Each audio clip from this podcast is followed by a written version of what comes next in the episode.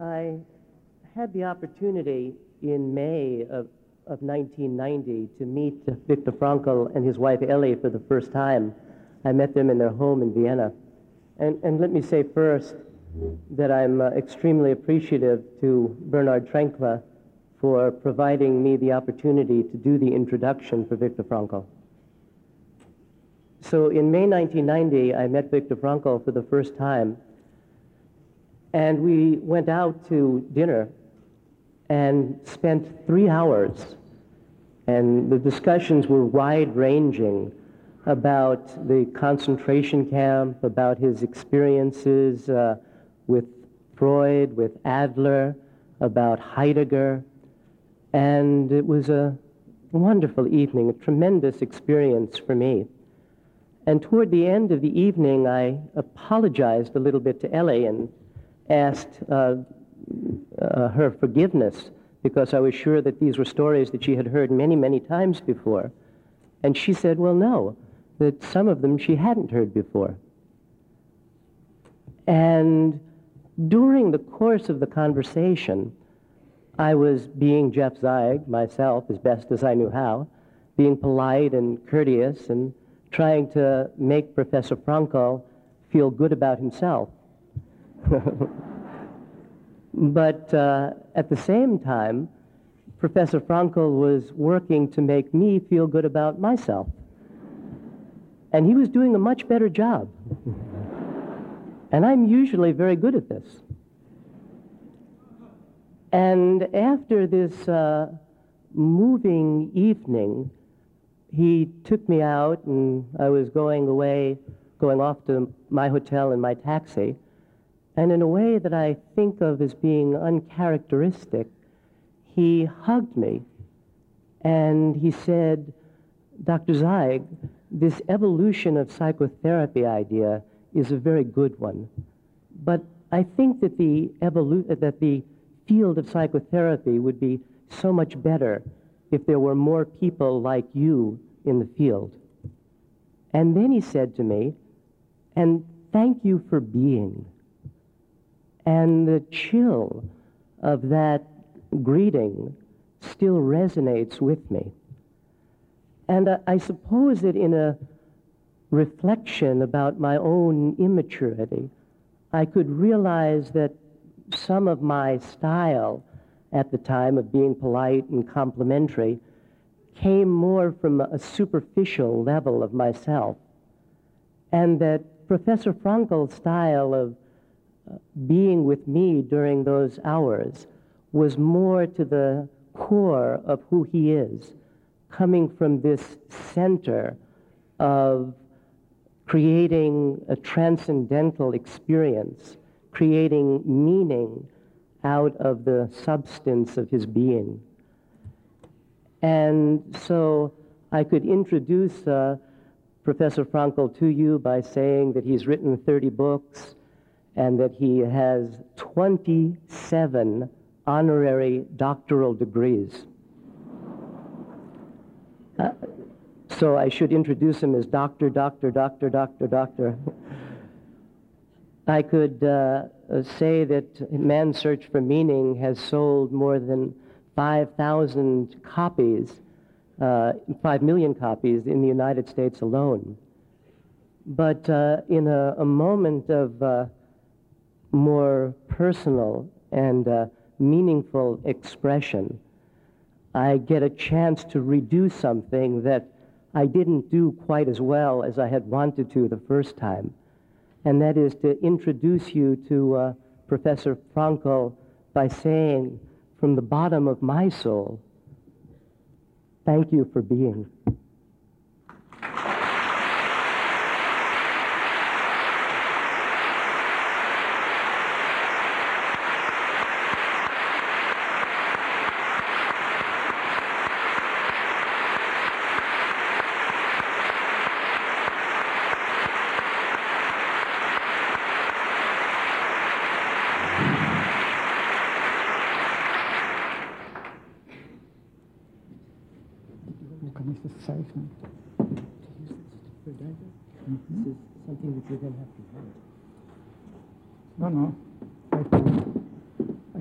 Something to draw.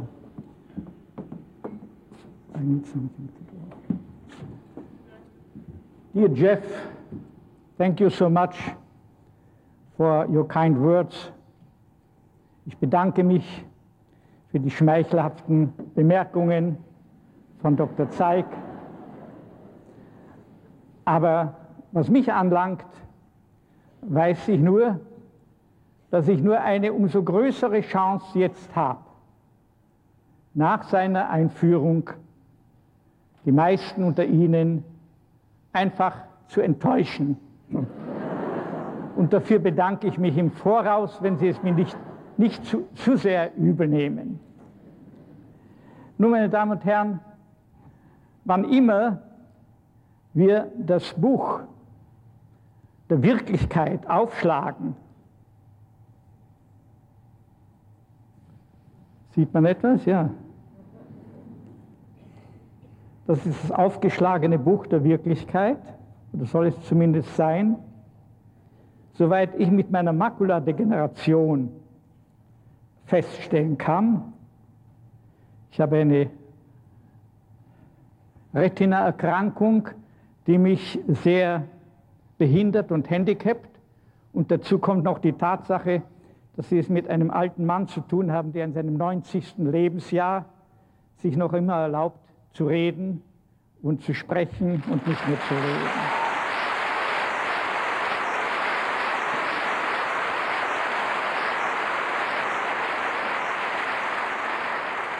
Wann immer also Sie das Buch der Wirklichkeit aufschlagen, begegnen Sie der Wirklichkeit in Form von einander widersprechenden Abbildungen.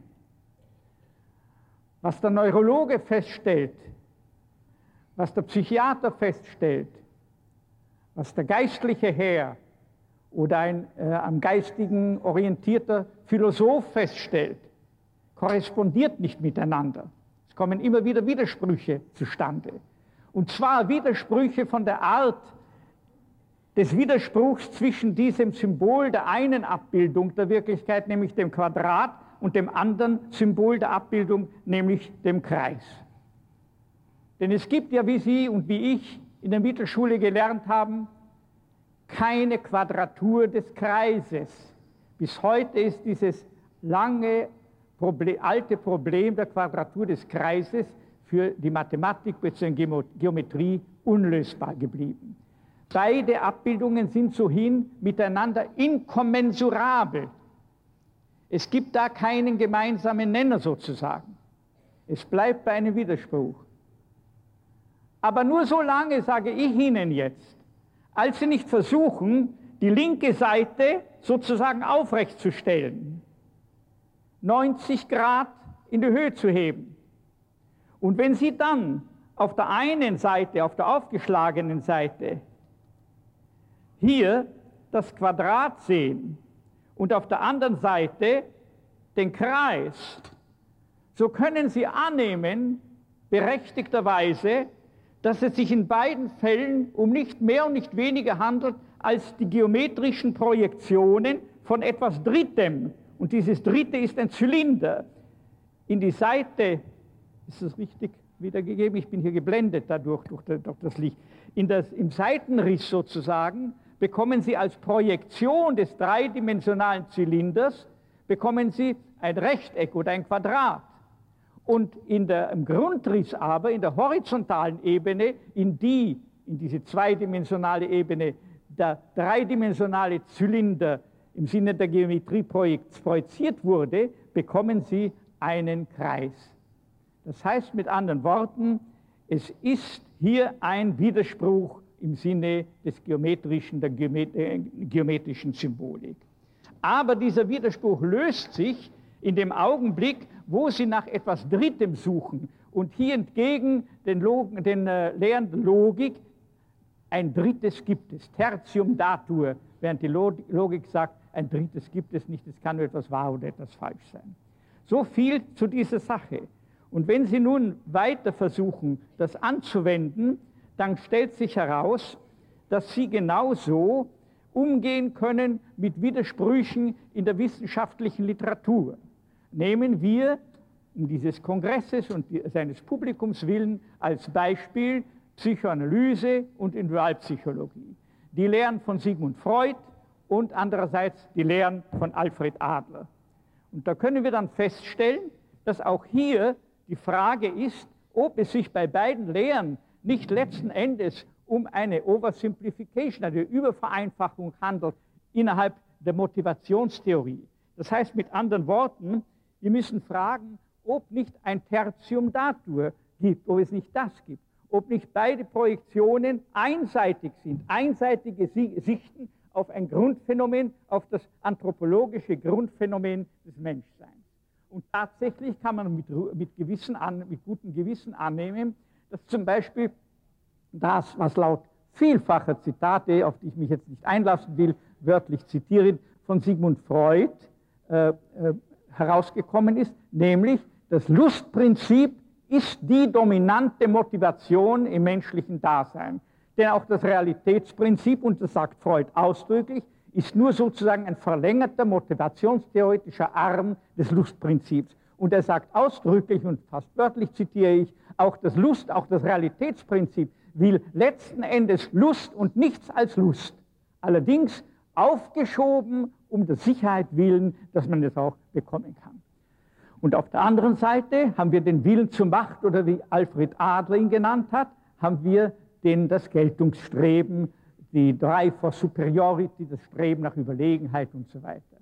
Aber das, glaube ich, sind nicht primäre Motivationen im Menschen, sondern das sind erst die neurotischen Derivate, die neurotischen Degenerationen des ursprünglichen Anliegens eines Menschen. Und es ist verständlich, dass Freud sowohl als auch Alfred Adler es doch in ihrer jahrzehntelangen Praxis von vornherein mit neurotischen Individuen zu tun hatten und daher damit konfrontiert wurden, dass die einen wirklich im Mittelpunkt ihrer persönlichen Motivation das Geltungsstreben produziert haben, die anderen das Streben nach orgastischer Lust und so weiter und so weiter. Aber was ist nun das Dritte? Was ist nun dementsprechend, was ich symbolisch als den dreidimensionalen Zylinder, als das Eigentliche, wovon Kreis und Quadrat nur Projektionen sind in einer niedrigeren Dimension? Was ist nun das Eigentliche in der Motivationstheorie? Was ist mit anderen Worten das Humanum, das Menschliche im Menschsein? Kann es kann nicht von vornherein nicht und basically, also im Grunde weder Machtstreben noch Lustprinzip sein, sondern es handelt sich von vornherein um etwas, das äh, den, einer, nur einer Motivationstheorie entsprechen kann, die, um mit dem Dubčekschen Ausdruck, der mal gebraucht hat, das Wort Sozialismus bzw. Marxismus mit menschlichem Antlitz, das also einer Motivationstheorie mit spezifisch menschlichem Antlitz entspricht das spezifische Menschliche, das weder ein Tier noch gar eine Pflanze produzieren können, sondern nur eben der Mensch. Um das handelt es sich da in diesem Falle und auf den wir, wo wir auf das, uns auf die Suche begeben müssen. Nun, in der Psychotherapie ist dieses mit menschlichem Ansicht, Antlitz etwas anderes. Und auf dem Wege nach einer solchen Psychotherapie mit menschlichem Antlitz können wir sagen, oder darf ich vielleicht sagen, ohne Übertreibung, wenn es auch äh, Ihnen in Ihren Ohren ein bisschen zu egozentrisch wirkt, der Weg wurde gestartet spätestens, sagen wir, im Jahr 1928, wo das erste Mal das Wort Logotherapie, also Sinntherapie, Therapie vom Sinn her und auf Sinn hin geprägt wurde. 1928 die Logotherapie. Und von dann an hat damals, von da an hat sozusagen der Weg begonnen. Und das müssen wir uns jetzt fragen, was müssen wir uns jetzt fragen, ist nicht nur das Humanum, sondern was ist das, gestatten Sie den Ausdruck, den Neologismus, was ist das Humanissimum, das spezifisch Humane, das Eigentliche am Menschsein. Und ich möchte sagen, es ist das, was vielleicht nicht allein ich bezeichne, aber was ich definieren möchte, nämlich die Selbsttranszendenz der menschlichen Existenz. Das will behaupten, das will sagen, das Menschsein, wie ich es sehe, immer über sich hinaus langt über sich hinaus weist, auf etwas hin, das nicht wieder es selbst ist, auf etwas oder auf jemanden hin, auf eine Sache, in deren Dienst man sich stellt, oder auf einen Mitmenschen, dem man liebend sich hingibt. Nur im Dienst einer Sache und in der Liebe zu einer Person wird der Mensch, und nur solange ist der Mensch ganz er selbst, ist er ganz Mensch, bezeigt er, bezeugt er sein eigentliches Menschsein. Und das ist natürlich im Falle der Neurose degeneriert oder zumindest deformiert, muss man sagen. Es ist also so, dass wir das Humanism, Humanissimum als Selbsttranszendenz be, be, äh, beschreiben können. Lassen Sie mich um der Klarheit willen noch ein, eine Analogie Ihnen anbieten. Und zwar möchte ich zu behaupten wagen, auch unsere Augen sind selbsttranszendent. Selbsttranszendent. Was soll das heißen? Das Auge sieht niemals sich selbst, wenn wir von Spiegelprozess und so weiter absehen. Sieht niemals sich selbst, kann sich selbst nicht wahrnehmen. Und in dem Augenblick, wo das Auge etwas von sich selbst wahrnimmt, das soll der Beweis dafür meine Behauptung sein, oder etwas innerhalb sich seiner selbst wahrnimmt, in dem Augenblick und in demselben Maße ist das Auge auch erkrankt, ist, in, ist es in seiner Funktion behindert. Wann sieht ein menschliches Auge sich selbst sozusagen? Das heißt, etwas von sich selbst, nimmt es etwas in sich selbst wahr? Beispiel, wenn ich an einem grauen Star erkranke, an der, äh, an der Trübung der, der Linse, dann sieht das Auge seinen Katarakt, also seinen grauen Star in Form einer Wolke. Nimmt es wahr, was in, sie, in, in, in ihm selbst sich da tut, im pathologischen Sinne.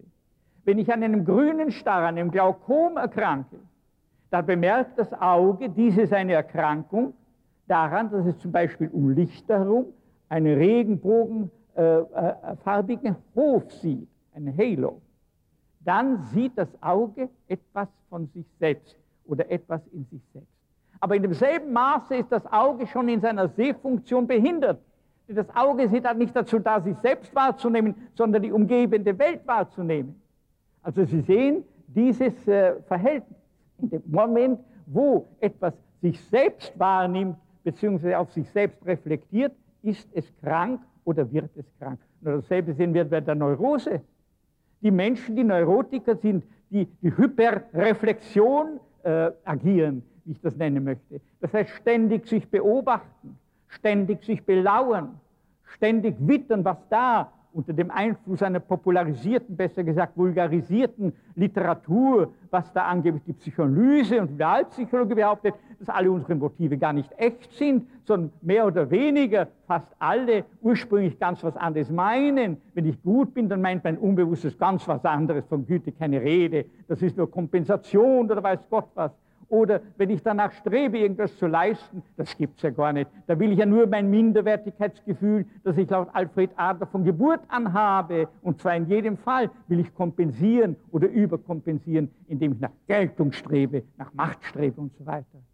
Also sehen Sie, diese Theorien, Motivationstheorien, die immer das anderes darunter, dahinter sehen, die geben natürlich dem Neurotiker in seiner Hyperreflexion Nahrung, das heißt, es kommt zu einer Hypermotivation, Hyperdetermination. Ja, das ist sicher ganz was anderes, als ich bisher geglaubt habe. Ich bin ja doch ein Egoist, ich bin ja doch ein Sexist und weiß Gott was.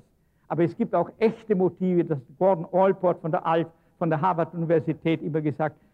Freud war recht im Entlarven, im Entlarven der uneigentlichen Motive. Aber es gibt ja auch echte Motive. Und ich bin überzeugt, die heutigen, die moderne Psychoanalyse sogar Freudismus, sie stehen auf dem Standpunkt, dass das natürlich nur für neurotisch deformierte Motivationen im Menschen eigentlich gilt. Nun, wenn wir jetzt einen Schritt weiter tun, so möchte ich äh, sagen, dass damit auch die ganze Theorie vom Machtwillen, Willen zur Macht, Willen zur Lust sich herausstellt als Projektionen des eigentlich Menschlichen des Humanissimum, der Selbsttranszendenz in eine degenerierte Motivation, wie sie eben uns in Form der Neurose immer wieder entgegentritt. Aber es gibt nicht nur einen, Bach, einen Willen zur Macht, jetzt tue ich ganz bewusst übervereinfachen, und nicht nur einen Willen zum Sinn, einen Willen zur Lust, also ein Lustprinzip, sondern es gibt auch, wie meine Fehlleistung bereits vorweggenommen hat, wie Sie gehört haben, einen Willen zum Sinn. Es gibt die Sinnorientierung des Menschen, das fundamental motivationstheoretische Konzept und diese Sinnorientierung des Menschen habe ich auf einen noch umfassenderen äh, äh, Begriff, Konzept äh, vorher schon eingeführt, nämlich die, die Selbsttranszendenz des Menschen, dass er immer nach etwas oder jemand anderem als er selbst steht. Der Mensch ist nicht ein Wesen, das, so wie die Psychoanalyse es ursprünglich dargelegt hat, immer darauf aus ist, eine, ein Equilibrium, ein Gleichgewicht, ein, eine Ruhe herzustellen, Frieden herzustellen zwischen den Ansprüchen der Realität, hieß es immer, und den Triebansprüchen des Menschen. Noch ist der Mensch im Grunde und im Wesen ein Wesen, das, wie die Wahlpsychologie es dann gelehrt hat, das von vornherein gehandicapt ist durch den Druck eines frühkindlichen Minderwertigkeitsgefühls gegenüber den Alten, den Eltern und so weiter und ständig danach strebt von Anfang an, und das hat auch ein sonst hervorragender Repräsentant, der Wahlpsychologie in ihrem Lande vor wenigen Jahren in einem Buch gesagt, eigentlich von, von Kindheit auf danach strebt, eine Überlegenheit zu erreichen gegenüber den Mitmenschen. Das sind Verzerrungen, die die neurotische äh, Motivation kennzeichnen, aber die nicht zu Verallgemeinerungen in, einen, in einer Motivationstheorie führen dürfen.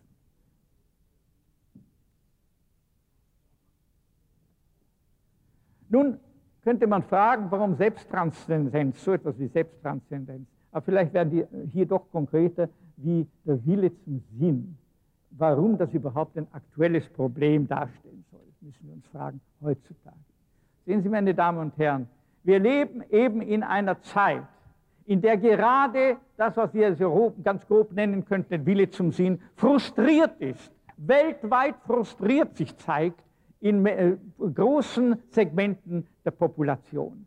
Wir leben in einer Zeit, von der Al Gore, Al Gore das ist der jetzige Vizepräsident der Vereinigten Staaten, äh, im Jänner vor einem Jahr in einer Publikation behauptet hat, much more serious, also viel ernster zu nehmen, im Vergleich zu unserer ganzen, also der, amerikanischen, der ganzen amerikanischen ökonomischen und öko ökologischen äh, äh, Krise, viel ernster zu nehmen ist die Sinnkrise, in der, in der wir Amerikaner heute leben. Das sagt immerhin der Vizepräsident der Vereinigten Staaten. Und wie recht er hat. Man hat mir aus Amerika äh, berichtet äh, im Laufe des letzten Jahres, der letzten zwölf Monate, dass 80 Prozent der amerikanischen College-Studenten verneint haben die Frage, ob sie in ihrem Leben irgendeinen Sinn sehen können. Und zufällig ein paar Tage später habe ich von Amerika erfahren, dass eine halbe Million Teenager, eine halbe Million Teenager im Jahresdurchschnitt Selbstmordversuche begehen. Und jetzt lassen Sie mich Sie fragen, meine Damen und Herren, was ist Selbstmord etwas anderes oder ein Selbstmordversuch etwas anderes als ein Nein als Antwort auf die Frage, ob mein Leben einen Sinn hat oder nicht. Und jetzt werden Sie verstehen, dass in einer Zeit eines solchen großen, sich ausbreitenden, international sich ausbreitenden, fundamentalen Sinnlosigkeitsgefühls eine solche ein solcher motivationstheoretischer Anlass, äh, Ansatz sehr, sehr aktuell sein kann, weil die Situation akut ist. Die Situation ist akut geworden, die Oswald Spengler prophezeit hat in den 30er Jahren. In den 20er Jahren unseres Jahrhunderts ist er aufgetreten mit dem Bestseller, und zwar dem Bestseller äh, die, äh, Der Untergang des Abendlandes. Den hat er prophezeit. Der Untergang des Abendlandes ist Gott sei Dank bis heute noch nicht durchgesetzt, hat sich noch nicht durchgesetzt und es wird nicht herumgesprochen zumindest. Aber in den 30er Jahren, in den 30er Jahren hat er eine zweite Prognose äh, gestellt. Und zwar sagte er, noch bevor dieses unser Jahrhundert zu Ende geht, werden die Menschen von höherem intellektuellem Niveau sich nicht mehr wie bisher so sehr hingeben der Faszination durch die Fortschritte von Wissenschaft und Technologie, sondern sie werden sich zuwenden dem Nachdenken über die Frage, was für einen Sinn hat unser Leben. Diese Prophezeiung ist im Jahr tatsächlich eingetreten.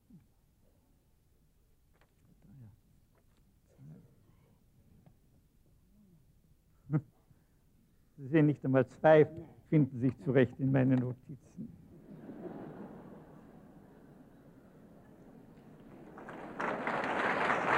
Wo ist der Zweier? Hier ist der Zweier Alpha.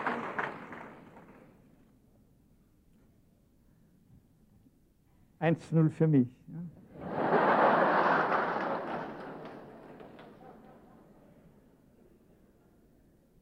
Diese Prophezeiung ist eingetreten, aber mit negativem Vorzeichen. Denn wir sind eben mit diesem weltweiten äh, Sinnlosigkeitsgefühl derzeit konzentriert. Wie zeigt sich das nun, worin, in welcher Symptomatologie schlägt sich das nun nieder äh, heute im Sinne der Psychopathologie? Das ist ganz leicht festzustellen in einer kollektiv-neurotischen Trias, wie ich das bezeichnet habe. Das heißt, in drei Hauptsymptomen auf kollektiver Ebene. in Englisch sagt sich das sehr schön. First Depression, erstens also Depression. Second Aggression, zweitens Aggression, Kriminalität. Und third ist es dann Addiction. Depression, Aggression, Addiction. Also Depression bis zur Selbstmordgefahr. Erstens, zweitens einmal können wir vorwegnehmen, zweitens einmal die äh, Kriminalität und drittens einmal die Drogenabhängigkeit. Das sind die massenneurotischen Niederschläge, also Symptomatologien der, des, äh, des allgemeinen Sinnlosigkeitsgefühls, des existenziellen Vakuums, wie Sie es auch nennen können, der existenziellen Frustration des Willens zum Sinn, also eines Sinnanspruchs des Menschen. Nun, bezüglich der Depression, bezüglich Selbstmord, äh, auf das verstehe ich mich ein bisschen. Ich war zehn Jahre lang von 1928 bis 1938 äh, Mitarbeiter im Mitarbeiterstab von Wilhelm Börner.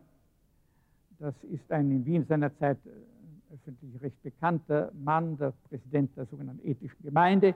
Der hatte ins Leben gerufen 1928 eine lebensmüden Beratungsstelle. Und in dieser Beratungsstelle durfte ich, war ich eingeladen, auch mitzuarbeiten. Und dort habe ich dann im Laufe Jahrzehnt, des Jahrzehnts etwas schon kennengelernt, was ich dann später in vier Jahren meiner Dienstzeit an der größten österreichischen psychiatrischen Institution, dem sogenannten Steinhof bei Wien, damals noch näher studieren konnte. Ich hatte damals diese vier Jahre hindurch zu leiten den Pavillon 3, das war der Selbstmörderpavillon, wie man das genannt hat. Alle Personen, die Selbstmord versucht hatten und ihn überlebt hatten, sind dort eingeliefert worden. Und ich kann mich erinnern, es waren, ich habe dann festgestellt, dass ungefähr 12.000 äh, Patienten, wie man sagt, um meine Hände gegangen sind. Und da konnte ich nun etwas lernen. Immer wieder rief mein Chef, der Primarius, auf meinem Pavillon an, Herr Franke, die Schwester vom Patienten so und so ist jetzt da. Können wir die schon entlassen oder nicht? Sag ich, ja, das ist eine endogene Depression, also eine schwere, sehr ernstzunehmende, viel Selbstgefahr einhergehende Depression. Äh, äh, Herr Beweis, lassen Sie mich in fünf Minuten zurückrufen. Ich lasse mir die Patientin kommen, ich lasse mir die Krankengeschichte kommen und dann geschieht Folgendes. Also mit der Aufgabe, ich soll sagen, ob man die jetzt entlassen kann. Das ist eine sehr verantwortungsvolle Aufgabe, äh, innerhalb von wenigen Minuten Ja oder Nein zu sagen. Und da hat sich nun herauskristallisiert eine Art der Befragung.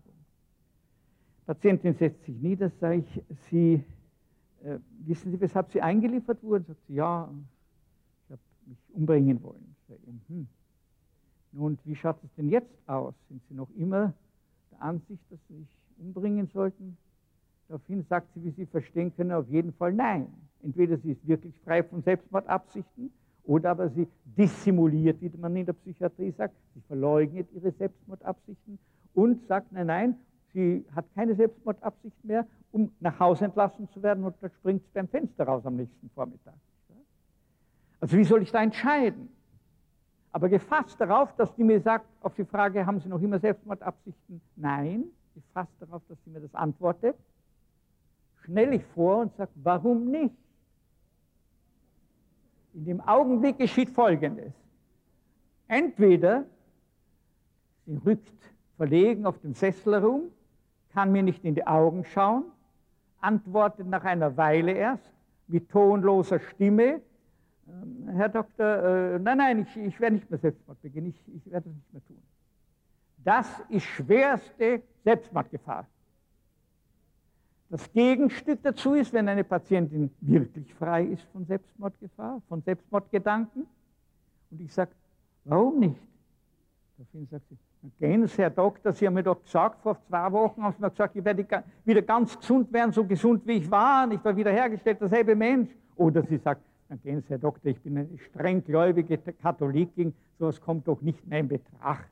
Oder aber sagt, er sagt, Herr Doktor, ich muss ja mich um mein Geschäft kümmern, die Leute warten und so weiter und so weiter. Irgendetwas, irgendein Sinn, den er erfüllen muss oder sie erfüllen müssen, warten auf sie draußen, verstehen Sie, in der Freiheit. Einen solchen Patienten oder eine solche Patientin können Sie entlassen. Sie haben ein Warum. Was heißt Warum? Sie haben ein Warum in dem Sinne des Ausspruchs von Nietzsche. Wer ein Warum zu leben hat, erträgt fast jedes Wie. Und diese Lehre können Sie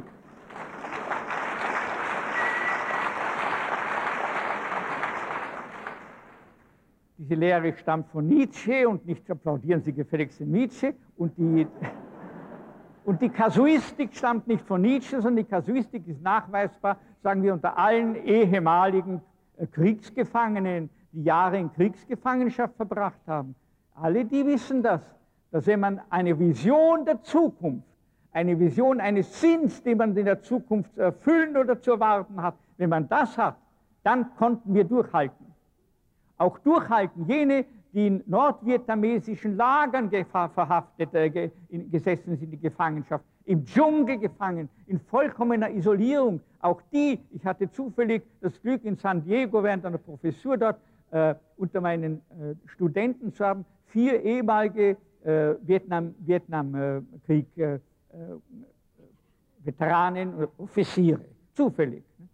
Und die habe ich dann einmal eine Vorlesung übernehmen lassen. Und die haben genau das bestätigt. Was uns aufrechterhalten hat im Ein, in der Isolation des Dschungels, war die Vision, wenn wir wieder zurückkommen zu unseren Geliebten, in die Familie wieder und in die Arbeit wieder einge, eingebracht werden, einbezogen werden dann, dann wird es anders sein. Das hat sie aufrechterhalten. Das war das entscheidende Moment.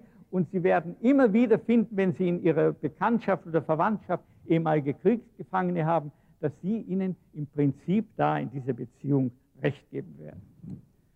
So viel also zur lebensmüden Beratung und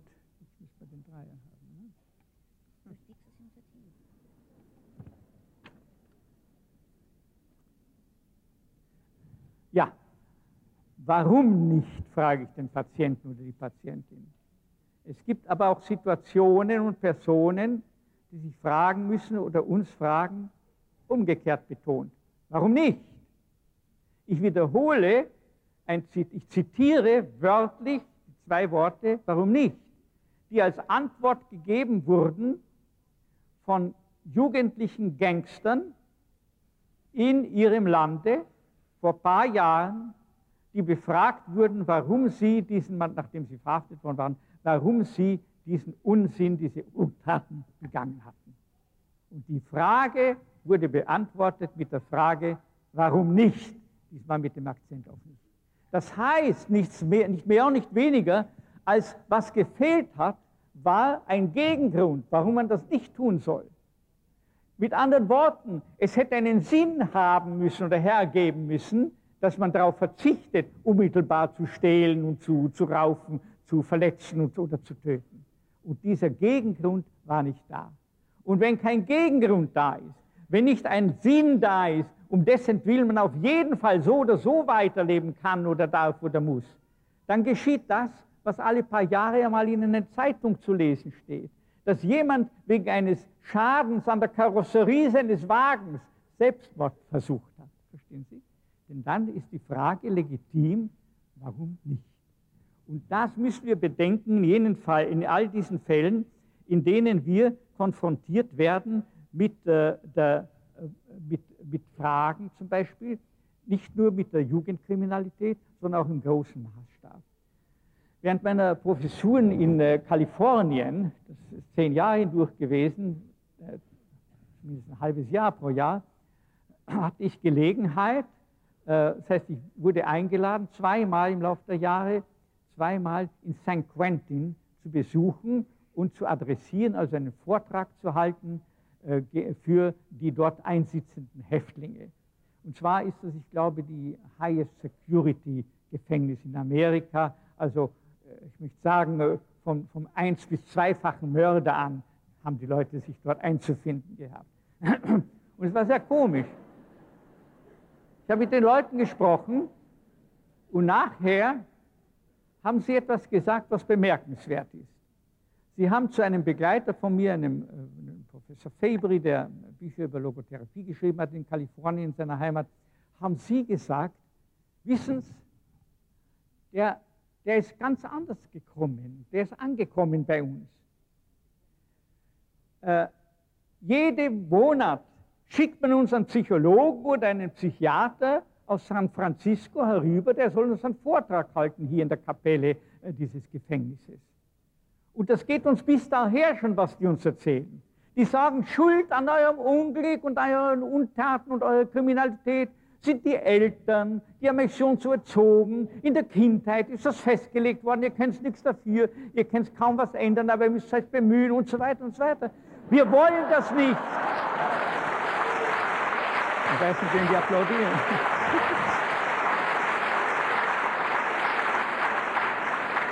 Darf ich Ihnen antworten, was ich meine Frau gerade gefragt hat? Ich weiß nicht, wem ihr applaudiert. Entweder dem Dr. Febri oder den Häftlingen oder mir. Ich weiß es bis jetzt nicht. Sei dem wie die wolle. Das ist detrimental. Verstehen Sie, das rächt sich. Dass man alles kausal auf. Eigentlich nimmt man ja den Menschen die Würde diesen Häftlingen indem man sich so hinstellt wie nach solchen Ursachen festgelegt in der Kindheit, bleibt euch natürlich nichts anderes übrig, als kriminell zu sein. Als ob der Mensch nicht die Freiheit hätte, auch Nein zu sagen zu den Determinanten seiner, seiner Jugend. Als ob alles psycho, psychomechanisch festgelegt wäre, vor allem für sein ganzes Leben womöglich. Und dann sagten sie dem, und da kommt einer daher und sagt, ihr seid Menschen, und so habe ich wirklich gesagt, ihr seid Menschen wie ich, genauso. Das heißt mit anderen Worten, ihr habt dieselbe Freiheit gehabt und habt sie auch heute noch und werdet sie weiterhin haben, so einen Blödsinn anzustellen, so eine Untat zu, zu, zu setzen, wie jeder andere Mensch. Macht nun aber gefälligst, wenn ihr dann herauskommt, Gebrauch von dieser Freiheit. Und zwar im Sinne der Verantwortung. Denn es gibt keine Freiheit an sich. Freiheit ist das Neg die negative Seite eines Komplexes und die positive Hälfte heißt die ganze Story, die ganze Wahrheit ist Verantwortung. Ihr seid frei, um Verantwortung zu übernehmen.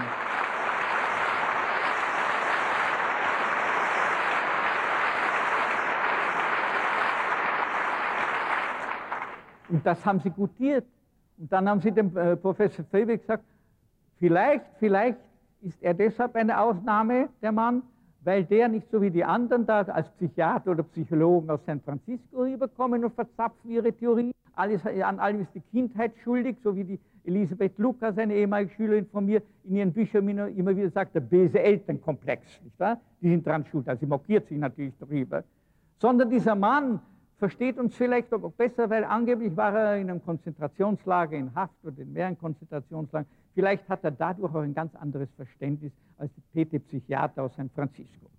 Also das sind die Fakten. Wissen Sie, ich tue Ihnen das lieber nicht in, in äh, blassen und abstrakten äh, Formulierungen und Theorien und Theoremen präsentieren, sondern anhand solcher konkreter Beispiele, die, mit denen ich äh, konfrontiert war. Was kommt jetzt? Das ist vier. Schauen Das Sie, ist drei. Wie Sie gehört haben, habe ich eine schwere Makuladegeneration, also eine Netzhauterkrankung, und deshalb müssen Sie ein bisschen Nachsicht üben mit mir und Verständnis haben für meine Situation. Ja, das ist jetzt die Sache, die einmal in Harvard, in Cambridge in Amerika, also während meiner Harvard-Professur es gab. Eines Tages kommt der sehr berühmte Psychologe, damals Präsident der größten amerikanischen, der größten, weltweit größten Psychologenassoziation, Gordon Allport, Chef der Psychologie in Harvard, kommt zu mir und sagt, Sie Frankel, das wird Sie interessieren. Ich komme gerade von einer Fakultätssitzung und da hat man äh, die Absicht gehabt, einen jungen Psychologieprofessor, Assistant Professor, zu entlassen. Und zwar warum? Weil er nämlich propagiert Drogen, äh, bewusstseinsverändernde Drogen, bewusstseinserweiternde Drogen. Damals war es LSD, Lysergsäure-Diethylamid. Und, sage ich, und das Ergebnis, die Abstimmung war für ihn. Man hat gesagt, um der akademischen Lehrfreiheit willen darf man niemanden entlassen, auch wenn er solche Dinge propagiert. Ich habe gesagt, auch für die akademische Freiheit gilt, dass sie mit Verantwortungsgefühl gehandhabt werden muss. Auch die akademische Freiheit kann nicht Selbstzweck sein. Und tatsächlich hat man das nicht getan. Man hat sich die Freiheit genommen, freien Lauf zu lassen, dieser, äh, diese, dieser Bewegung. Und das ist vor einem Dritteljahrhundert der Fall gewesen, 1961. Und Sie sind heute konfrontiert mit dem Ergebnis der Drogenabhängigkeit, die immer anwächst und anwächst, zumindest laut Statistiken, die vor wenigen Tagen bis Wochen in Österreich präsentiert wurden. Verstehen Sie? Was ich denn, aber jetzt verstehen Sie, warum ich in Amerika speziell immer wieder, seit Jahrzehnten, auch wenn es verhallt, auch wenn es den einen oder dem anderen, einen oder anderen zu dumm wird, wenn der Frankl sich fortwährend wiederholt, immer wieder sage, ich empfehle euch Amerikanern, dass ihr als Gegenstück zu eurer äh, Liberty, Statue of Liberty, eurer Statue der, der Freiheit an der Ostküste, dass ihr nun in Kalifornien an eurer Westküste eine Statue of Responsibility aufsetzt, Verantwortungsstatue. Um Ihnen zu beweisen, dass ich kein Amerika-Beschimpfer bin, will ich Ihnen nun sagen, die Amerikaner applaudieren mir regelmäßig, wenn ich sowas sage, genauso wie ihr. Das war also die, die Sache mit Timothy Leary, der damals diese Propaganda von LSD durchgeführt hat. Nun sehen Sie, wenn Sie mich jetzt fragen, was ist mit der Therapie, was sollen wir therapeutisch unternehmen, dann kann ich Ihnen nur sagen, im Vordergrund muss stehen die Prophylaxe. Denn die Prophylaxe, auf die kommt es an, wenn einmal Süchte, eine Generation von Süchtigen äh, äh, herangewachsen ist. Dann können sie viel schwieriger vorgehen und schauen sich an die Rückfalls, die, wenn man sie zugibt, die Rückfallquoten bei den diversen äh, Entziehungskursen. Sondern ist die Prophylaxe wichtig. Das heißt, wenn ich von einem Sinnlosigkeitsgefühl gesprochen habe, das daran schuld ist, nicht das auch Sinnlosigkeitsgefühl, auch das in, äh, im Rausch, im, im Drogenrausch, auf einmal nimmt, besonders bei LSD war das akut, nimmt auf einmal die ganze Realität ein anderes Gesicht an und äh, ist voll von Sinn und Sinn und, und, und Challenges und so weiter. Aber abgesehen davon ist es ja so, dass die, die Sinn, das Sinnlosigkeitsgefühl keine Gegengründe mehr zulässt, keine Grü- Gegengründe mehr gewahr wird, die dagegen sprechen, dass man sich ruiniert mit den Drogen und womöglich den, Tor, den äh, goldenen Schuss am Schluss geben, zu geben sich bemüht sieht. Also, was ist da zu tun? Hauptsächlich Prophylaxe. Und die Prophylaxe muss nun gegen die Sinn, das Sinnlosigkeitsgefühl, gegen die Sinnlehre mit zwei E geschrieben, herkommen und anbieten eine Sinnlehre mit EH geschrieben.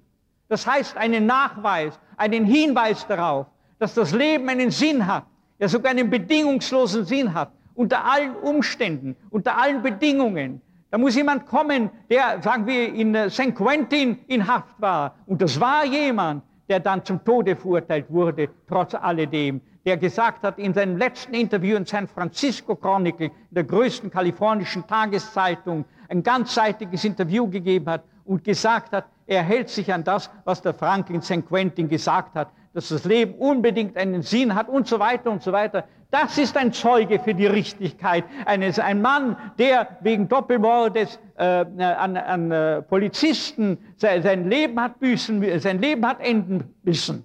Das ist ein Mann, der offen spricht, der, der subjektiv eine Wahrheit spricht, der daran glaubt, was er sagt. Der hat nichts mehr zu gewinnen, der hat nichts mehr zu verlieren gehabt. Und das ist eine, eine, eine Bestätigung. Genauso wie es eine Bestätigung, vielmehr verzeihen Sie, wenn ich das da äh, ausplappere, aber damit Sie mich besser verstehen können, unter Hitler, wie ich noch äh, in, in, Wien daheim bleiben konnte bis äh, 42, gab es einen, äh, hatte ich den besten Freund verloren.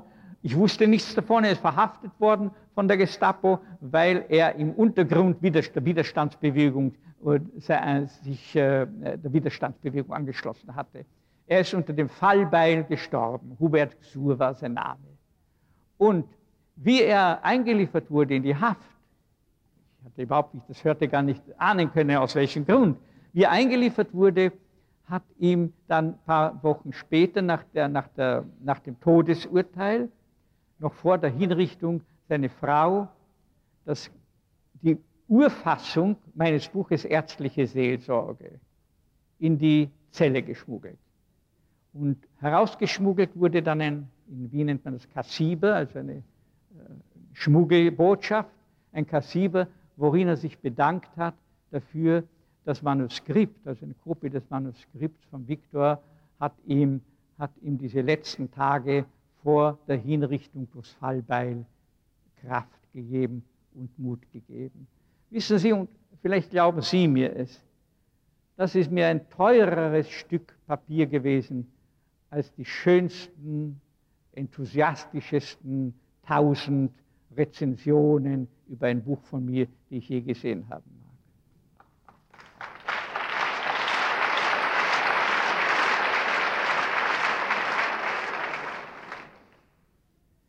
Nun haben wir gesprochen von einer Sinnlehre mit EH, als Gegengewicht gegen die sich ausbreitende Sinnlehre mit zwei E. Und ich muss sagen, stattdessen werden wir von der Wissenschaft und von der Kunst konfrontiert mit dem persönlichen Nihilismus der betreffenden Aktivität, äh, Akteure. In der Kunst wo man sich zum Beispiel heute unter der Akklamation der, der Tagespresse erlauben kann, im Burgtheater, glaube ich, war das, vor dem Vorhang vorbeimarschieren lassen, eine Stunde oder zwei Stunden lang, Leute, die kein Wort sprechen, in verschiedener Kleidung und so weiter und so weiter. Nichts sagend. Der reine Nihilismus. Oder, was jetzt nicht Kunst anlangt, wo die Leute ihre eigenen, ihr persönlichen Nihilismus benutzen, um andere, um das Publikum zu infizieren mit ihrem Nihilismus, statt sie zu immunisieren. Es wäre die Aufgabe von Kunst und Wissenschaft, die Menschen zu immunisieren gegen das existenzielle Vakuum, aber nicht dieses Vakuum noch mit ihren eigenen Ergüssen zu, äh, wie man sagt in der, äh, in der Psychologie in Amerika, to reinforce it sozusagen. Und wie macht das zum Beispiel die Wissenschaft? Durch das, was man nennen kann Reduktionismus. Alles wird reduziert. Ich habe das schon eingangs betont. Dieses Zurückführen auf geheime, unbewusste Motivationen, die auf jeden Fall was Schreckliches meinen, Todeswünsche und so weiter und so weiter. Und äh, ich erinnere mich, ich habe dieses, äh, ein, ein, Beispiel, das ich oft, in, äh, besonders im Ausland, wo man meine Bücher, also außer in Amerika, weniger kennt als hier, äh, zitiere ich oft diesen schönen Fall, weil er sich mit wenigen Sätzen darstellen lässt. Da erzähle ich, dass einmal ein, ein praktischer Arzt, ein älterer Herr gekommen in die Klinik zu mir und sagt mir, was soll ich machen? Ich bin selbst Arzt, aber ich werde damit nicht fertig. Vor zwei Jahren ist meine über alles geliebte Frau gestorben und ich komme darüber nicht hinweg. Ja, was soll ich dem Mann sagen? Ein Rezept verschreiben, das ich selbst können. Und damit ist ja deine Frau nicht lebendig geworden, wenn ich was schreibe. Ich habe zwei, drei Sekunden nachgedacht. Dann ist mir was eingefallen ich habe es ihm gesagt. Jetzt sagen Sie mir, Herr Kollege, was wäre geworden, wenn nicht Ihre Frau, sondern wenn Sie selbst als Erster gestorben wären? Ach, da wäre meine Frau unglücklich gewesen. Schrecklich wäre das für Sie gewesen. Sehen Sie, und das haben Sie Ihrer Frau erspart, um den Preis, dass Sie jetzt ihr nachtrauern müssen. In dem Augenblick hat sein Schmerz einen Sinn bekommen. Und Verzweiflung ist nicht in jedem Fall ein Leiden, sondern Verzweiflung tut nur ein Mensch, der leidet, ohne einen Sinn in seinem Leiden sehen zu können. Aber in dem Augenblick war eine Konversion, eine kopernikanische Wendung. Der Mann, was ist da zu lachen? Der Mann hat einen Sinn darin gesehen, dass nicht er äh, zuerst gestorben ist, sondern eine Frau um den Preis seines Seelenschmerzes. Jetzt. Ist schon, ja? Ja, das ist okay. Sehen Sie, bekannt ist die, die äh, äh, Philosophie von, von Feihinger. Feihingers Philosophie des Als-Ob. Es gibt auch eine Philosophie des Nix-Als. Und das ist der Reduktionismus, die einfachste, die einfachste Übersetzung oder Definition des Wortes. Ich war, ich war damit konfrontiert, das erste Mal, im Alter von 14 Jahren in der Mittelschule. Da ging unser Professor für Naturlehre, für Naturgeschichte auf und ab zwischen unseren, zwischen unseren Bankreihen und dozierte in äh, so distanzierter Weise, wie es einem Wissenschaftler eben äh, gehört, so sich ein Wissenschaftler passt. Das Leben ist nichts anderes, nichts anderes, nichts anderes als ein Verbrennungsprozess, ein Oxidationsprozess. Ob zwar er genannt werden sollte Oxidationist, war er doch ein Reduktionist, verstehen Sie? Leicht zu bestätigen. Damit hat das begonnen. Ich bin aufgesprungen, ob Sie es glauben oder nicht und habe nicht mehr oder nicht weniger getan, als ihm gesagt, ja, Herr Professor, was hat denn unser ganzes Leben dann für einen Sinn? Das war das erste Mal, dass ich die Sinnfrage buchstäblich gestellt habe.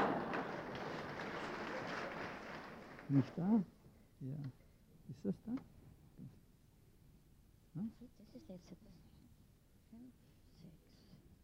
Ist das mit dem Sinn der Rede? Du musst dich kurz halten. Ja, ich bin in fünf Minuten fertig. Ja. Noch eine Sache. Sie können zum Beispiel bei Sigmund Freud auch eine reduktionistische Definition finden. Zum Beispiel, wenn er sehr nett und elegant und mit Humor, aber immerhin sagt, Philosophie ist auch nichts anderes letzten Endes als eine halbwegs anständige Art, mit seiner überschüssigen Libido fertig zu werden. Ich fühle mich nur halb betroffen, denn ich bin Doktor Medizin und Doktor der Philosophien. Ja, und einmal kam ich in einer kalifornischen Zeitschrift, äh, war ich konfrontiert mit der Definition, folgende Definition. Philosophie und Religion und Schizophrenie, ich wiederhole, Philosophie und Schizophrenie und Religion sind letzten Endes nichts anderes als äh, Resultate eines persönlich, einer persönlichen Kastrationsangst im Sinne von Freud. Das ist zum Beispiel rein kristallisierter Reduktionismus. Heute, es war schon vielleicht 15, 20 Jahre, heute glaube ich, könnte das in keiner Zeitung ernst genommen werden. Nun, ich habe von einer Sinnlehre mit EH gesprochen, aber sehen Sie, in dem Sinne, in dem wir Psychiater oder Psychotherapeuten oder Psychologen von einer entgegen, uns entgegenstellen, entgegentreten können, dem Sinnlosigkeitsgefühl, können wir nur eines sagen, im Gegensatz zum Beispiel zu den Theologen, können wir nur eines sagen, dass der Sinn niemals von uns oder auch nur von Patienten oder Klienten anders, die Sinnfrage anders gestellt werden kann, als in Bezug auf eine konkrete Situation, mit der eine konkrete Person konfrontiert ist. Jede Situation beinhaltet, wenn man lauschen kann, wenn man ein Gewissen hat, auf das man hören kann, jede Situation impliziert einen Anruf an uns, mit ihr so oder so umzugehen, sie so oder so zu gestalten, sie unter Umständen einfach hinzunehmen, wie immer das sein mag. Und auf diesen Sinnanruf müssen wir reagieren, indem wir nach, Wissen, nach bestem Wissen und Gewissen diesbezüglich vorgehen. Also nur konkret. Und daher kann keine Psychotherapie konkret einem Menschen sagen, du hättest das oder jenes zu tun, weil das oder jenes der Sinn deiner Situationen ist. Das gibt es nicht. Es wäre genauso, wie wenn wir den Karpov oder den Kasparov, also die Weltmeister im Schach, gefragt hätten als interviewende Reporter, nun sagen Sie, Maestro, was ist der beste Schachzug in der Welt? Die würden gelächelt gesagt haben, das gibt's nicht. Es gibt nur einen guten oder von mir aus besten Schachzug in einer konkreten Spielsituation und in der Konfrontation mit einer konkreten Person des Mitspielers, des Gegners. Und sonst lässt sich diese Frage einfach nicht beantworten. Aber eines wagen wir zu behaupten. Eines wagen wir aufgrund, auch als Psychiater, aufgrund unserer Erfahrungen zu sagen. Und das ist, jede Situation hat ihren einzigartigen und einmaligen Sinn, der aus einer einzigartigen, auf einer einmaligen Situation, die ja vorübergeht, an eine einzigartige Persönlichkeit adressiert ist. Aber, daher können wir nichts Konkretes sagen, aber eines können wir feststellen, es gibt grundsätzlich keine Situation, die bar wäre, also nicht besäße irgendeine Sinnmöglichkeit, die nicht sinnträchtig wäre. Und das kommt daher, diese letzten Endes absolute Sinnhaftigkeit jeder Situation, diese Bedingungslosigkeit, mit der wir behaupten können, jede Situation hat einen Sinn, kommt daher, dass jenseits von Tun, jenseits von Schaffen, jenseits einer Tat, jenseits, ein, jenseits eines Werks, jenseits des Lebens, des Erlebens auch eines einzigen Menschen in seiner letzten Endes äh, wirklichen Einzigartigkeit und Einmaligkeit und das erleben kann nur ein ihn oder sie Liebender. Jenseits der Erlebniswerte und der kreativen Werte gibt es noch eine Sinnmöglichkeit. Dort, wo man einen Leidenszustand nicht mehr ändern, nicht kontrollieren kann, den Mut zu haben, es hinzunehmen. Oder wie Goethe einmal gesagt hat, es gibt keine Lage, die sich nicht veredeln könnte, die man sich nicht veredeln ließe, entweder durch ein Leisten oder durch ein Dulden. Und in diesem Sinne möchte ich darauf hinweisen, dass es solche Menschen gibt, und es hat keinen Sinn, im Sinne eines Sollens zu predigen. Wir Psychotherapeuten und Psychiater können uns leisten, ad hominem zu äh, demonstrieren. Und es ist einmal bei einer Befragung, damit ich glaube, das ist eine masochistische Predigt, in, nach einer Befragung in Linz von einem berühmten äh, Opinion, Public Opinion Poll, ist herausgekommen, dass die Menschen gefragt wurden, was das Schönste, das Beste, das Größte im menschlichen Leben ist. Und es waren 5000 Personen, die gefragt wurden. Und es ist, vor wem man, nein, die Frage war, vor wem man am meisten Bewunderung hat.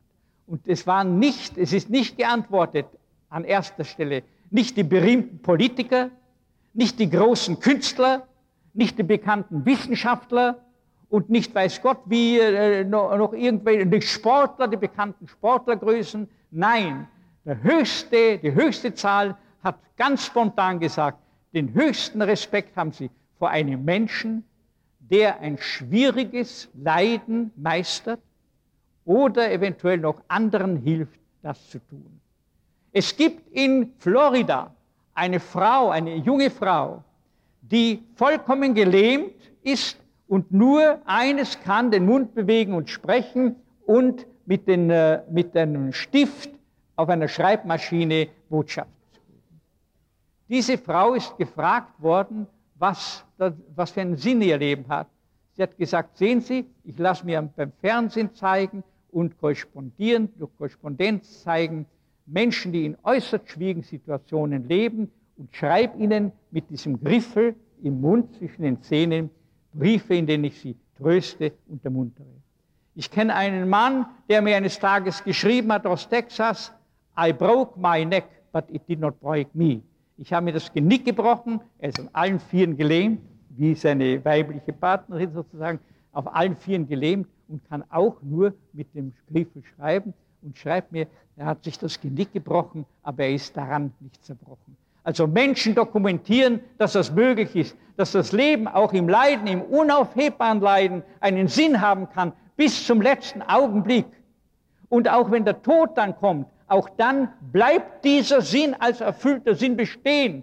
Denn was in der Vergangenheit ist, ist im Gegensatz zur allgemeinen Meinung nicht einfach ausradiert, sondern ins Vergangenheit, Vergangensein hineingerettet worden. Gewöhnlich, es ist in der Vergangenheit, gerade in der Vergangenheit, zwar unwiederbringlich dahin, aber es ist unverlierbar geborgen. Denn gewöhnlich sehen die Leute nur das Stoppelfeld, möchte ich sagen, der Vergänglichkeit von allem. Aber was sie übersehen, das sind die vollen Scheunen, in denen sie längst schon ihre Lebensernte untergebracht haben.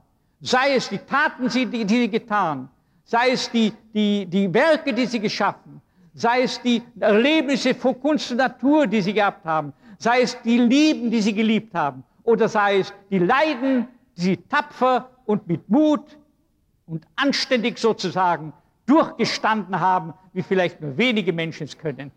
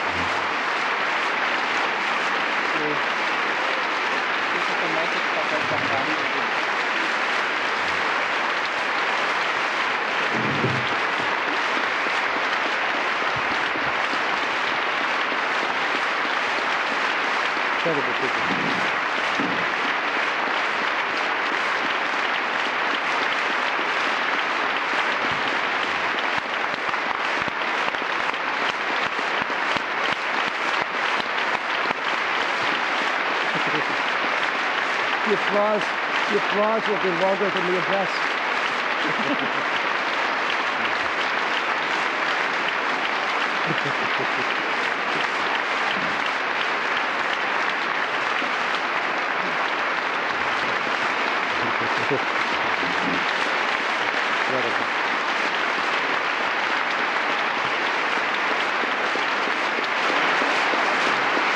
Nope. I- I- I, I think there's no way to stop them. They're creating meaning out of your remarks. This is their personal meaning.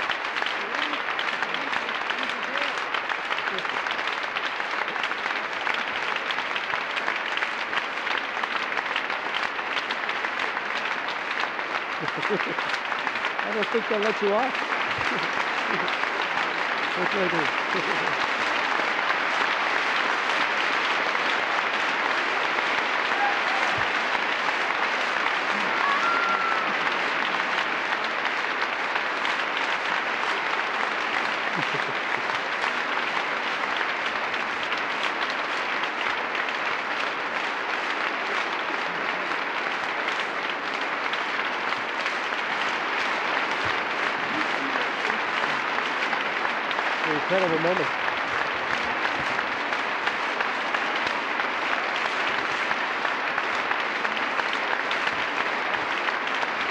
Thank you.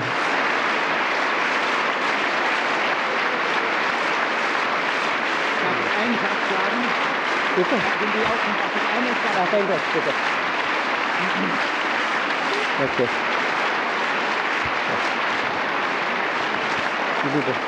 Wissen Sie, wissen Sie, was ich meiner Frau vor einer Minute zugeflüstert habe? den, die erste Zeile eines Textes eines Schlagers, der allerdings in, im Wiener Dialekt seinen Text hat. Und der lautet, Zwick mi, ich glaub, ich tram. Das heißt,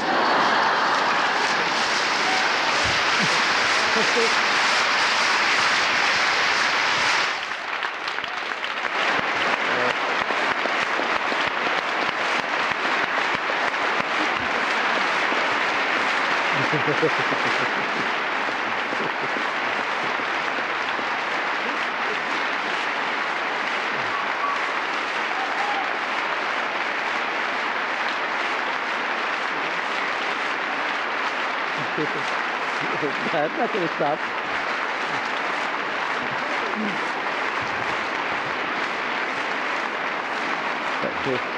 Thank you so much.